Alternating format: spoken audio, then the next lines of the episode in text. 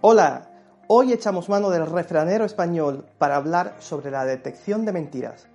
Nos vamos a mover por un terreno muy delicado, a la par que interesante, porque la verdad, son tantos los matices que te pueden dar indicios que realmente no resulta ser una tarea demasiado fácil.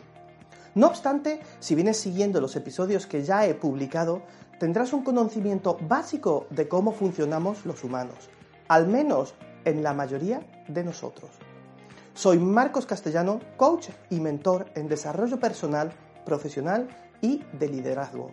Estoy contentísimo de tenerte hoy aquí en esta cápsula de bienestar. Y hoy pasamos examen.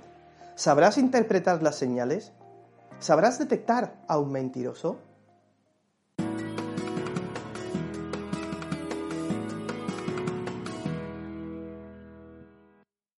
Hoy nos vamos a fijar en cuatro gestos corporales o faciales de los cuales dicen podemos detectar si una persona miente o no. De estos cuatro, uno es cierto, mientras que los otros tres son meros mitos. ¿Sabrás cuál es el correcto y cuáles son los mitos? Empecemos. 1. Los ojos cambian de dirección varias veces rápidamente. 2. Levanta un hombro. 3. Mira al suelo. 4. Mira hacia arriba a la derecha. ¿Cómo lo llevas? ¿Ya sabes cuál de los cuatro es el verdadero y cuáles no? Te doy un poquito más de tiempo. Personalmente te recomiendo que pauses la reproducción e imites esos cuatro gestos para que sientas lo que ocurre. Inténtalo. Seguro que así llegas a la respuesta correcta o al menos te acerques más a ella. Cuando creas que lo tienes claro, vuelves aquí y le das al play para resolver. ¡A jugar!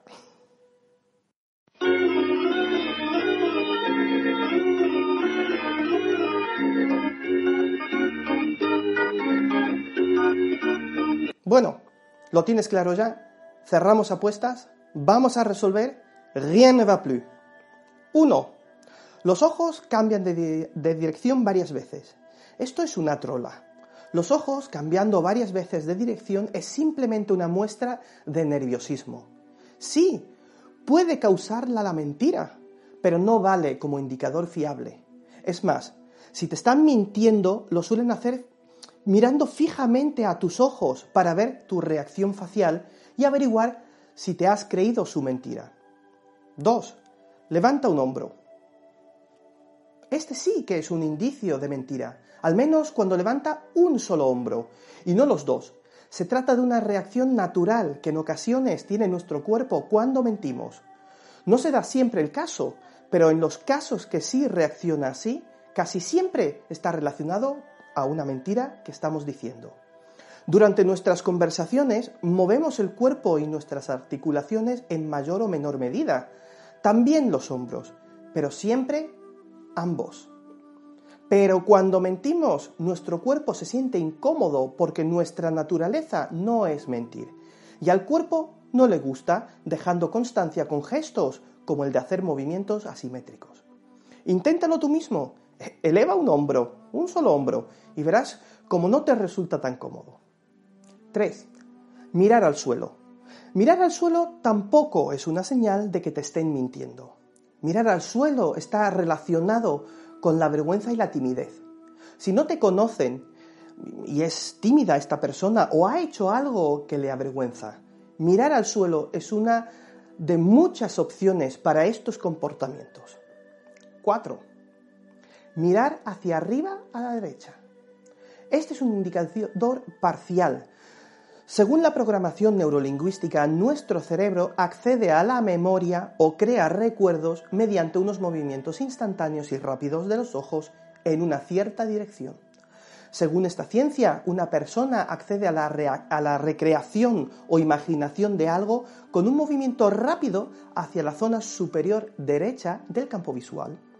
Cuando mentimos, estamos creando o imaginando algo irreal, por lo que nuestros ojos se mueven en esa dirección para la creación de esta mentira. Pero claro, también hacemos ese movimiento cuando buscamos una manera diferente de expresarnos.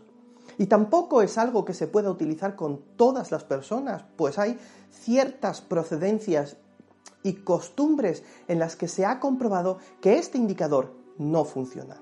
Por lo tanto, hay que utilizarlo con mucho cuidado y atención, porque además ese movimiento es tan sutil que con frecuencia cuesta detectarlo y puede provocar malentendidos. ¿Qué? ¿Cómo te quedas? ¿Has acertado? Pásate por los comentarios y cuéntame qué opción habías elegido y por qué. Tienes mucho más contenido como este en el canal. De todas formas, te recomiendo que te suscribas y hagas clic en la campanilla para no perderte ni un solo episodio, porque tenemos tantísimo que aprender aún. Si te ha gustado este episodio, haz clic en me gusta y compártelo en tus redes sociales con tus conocidos. No olvides, tienes a tu alcance mucho más de lo necesario para ser muy feliz. La decisión la tienes que tomar tú. Bueno, pues esto ha sido todo por hoy. Espero que te haya gustado el episodio de esta semana y que le hayas sacado el máximo provecho. Sea como sea, me alegraría mogollón de tu valoración 5 estrellas y tus comentarios en iTunes, Spotify o la plataforma que utilices para escucharme.